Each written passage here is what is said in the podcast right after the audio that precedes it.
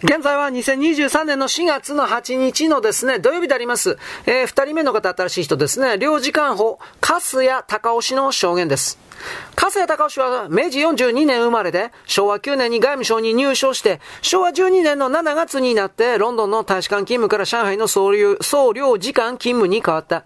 すでに露光橋事件が起きて、間もなく上海でも日中は衝突する時期である。上海総領事館勤務になって5ヶ月目に南京が陥落した。上海にいた総領事館員のうち何人かが陥落と同時に南京に入ったが、年が明けると加瀬氏も、南京総領事館勤務を命ぜられ、南京に行った。28歳の時である。昭和13年1月の南京ではアメリカと権益問題が起きていた。1月中旬、アメリカ領事館から日本兵がアメリカの建物に無断侵入していると抗議があった。また1月26日にアリソン領事オーダー事件が起きた。日本兵に強姦されたという中国人女性が犯人を探そうとアリソン領事リグス、えっ、ー、と、金陵大学学教授、日本の憲兵らと日本の兵舎に入ろうとした時にこの事件は起きた。日本兵とアリソン領事の間にいい愛があって、日本兵がアリソン領事を殴ったというものである。また、この時期は、東京裁判で日本軍の残虐行為が続いていたと言われる時期でもある。加瀬谷領事館法は、この南京にて、アメリカなどの権益問題処理に当たった。加瀬谷氏は戦後、ペルーやタイなどの大使を務めた。昭和46年に退官してから松下電機に入っている。お話を伺ったのは昭和60年秋、世界貿易センタービルにある松下電機の加瀬谷氏の部屋であった。加瀬谷氏は75歳、ロマンスグレーの品のある方で終始にこやかに話をしてくれた。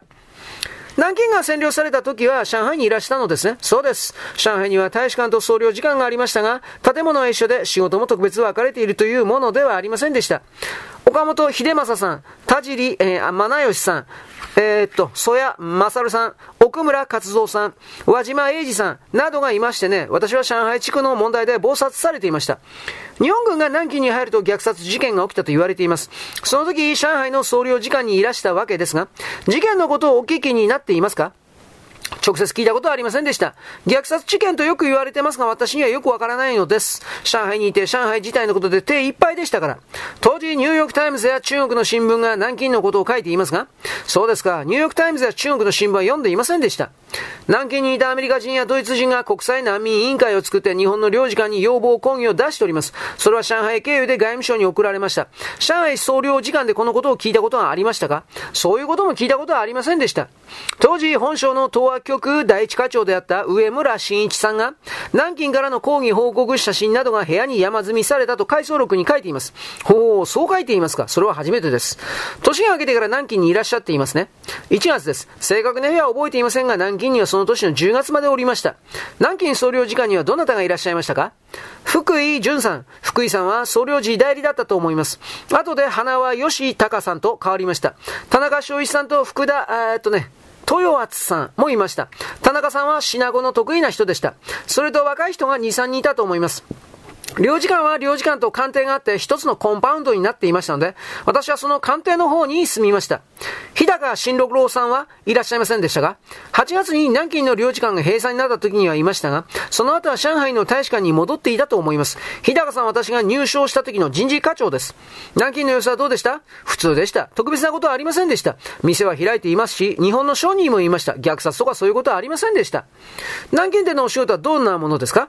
外国との交渉、折衝ですね。南京には各国の総領事館があって、こことの折衝です。外国人がいて、権益があって、そうすると当然トラブルがありますから、アメリカ領事だったのがアリソン氏で、後で日本の大使になった人です。流暢な日本語を喋る人でした。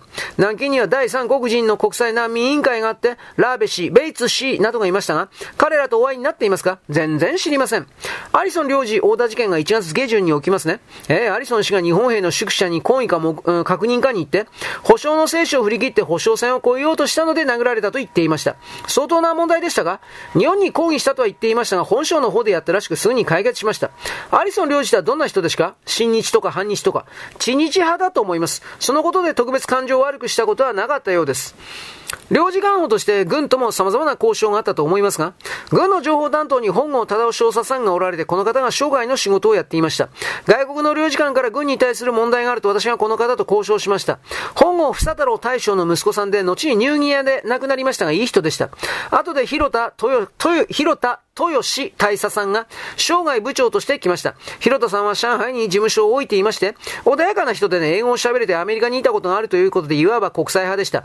アメリカをよく知っていたんでしょうな。常識派というか航空の方に代わって師団長をやっています。それと一度でしたが、武藤明大佐さんとも会っています。話を聞いてくれる人でですね、偉かっただろうが、肩で風を切って歩くような人ではなかったですね。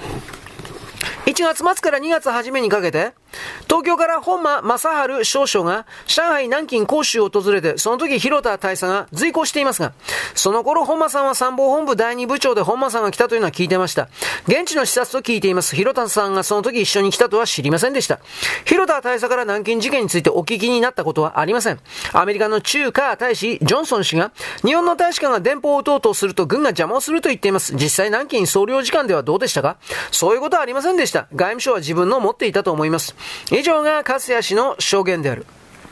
ということで、文官はですね、この辺で終わったんで、あとはですね、歩行になりますね。明日以降はこの歩行、まあ、細かい、短いやつですけれども、そういうののいろいろが、えー、付け足されております。はい、よろしく、ごきげんよう。